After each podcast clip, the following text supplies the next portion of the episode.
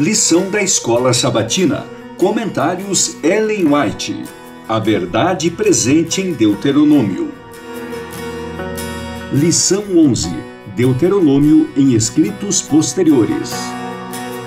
Segunda a 6 de dezembro. O céu dos céus.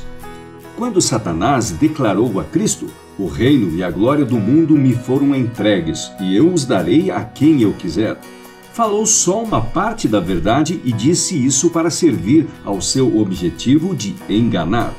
O domínio que ele possuía tinha sido roubado de Adão, mas este era um representante do Criador. Portanto, Adão não era um governador independente. A terra pertence a Deus e ele entregou ao Filho todas as coisas. Adão devia reinar subordinado a Cristo quando Adão entregou sua soberania nas mãos de Satanás, Cristo ainda continuou sendo o legítimo rei.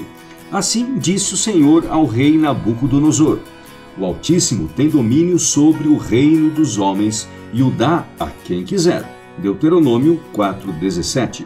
Satanás só pode exercer sua usurpada autoridade na medida que Deus permitir. Quando o tentador ofereceu a Cristo o reino e a glória do mundo, estava propondo que ele renunciasse à verdadeira soberania e exercesse o domínio em sujeição a Satanás. Cristo disse ao tentador: Retira-te, Satanás, porque está escrito: Ao Senhor teu Deus adorará, e só a ele darás culto. Mateus 4:10, o desejado de todas as nações, páginas 129 e 130. Os levitas, em seu hino registrado por Neemias, cantaram: Só tu és Senhor. Tu fizeste o céu, o céu dos céus e todo o seu exército, a terra e tudo quanto nela há. E tu os preservas a todos com vida. Neemias 9:6.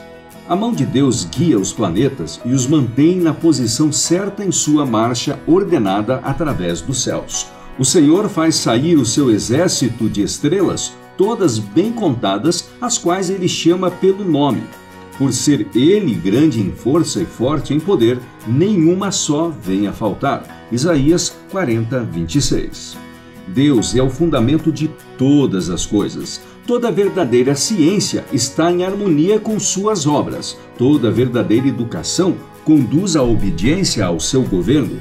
A ciência desvenda novas maravilhas à nossa vista, faz altos voos e explora novas profundidades, mas nada traz de suas pesquisas que esteja em conflito com a revelação divina. A ignorância pode procurar apoiar opiniões falsas a respeito de Deus, apelando para a ciência, mas o livro da natureza e a palavra escrita derramam luz um sobre o outro. Somos assim levados a adorar o Criador e a depositar confiança inteligente em Sua palavra.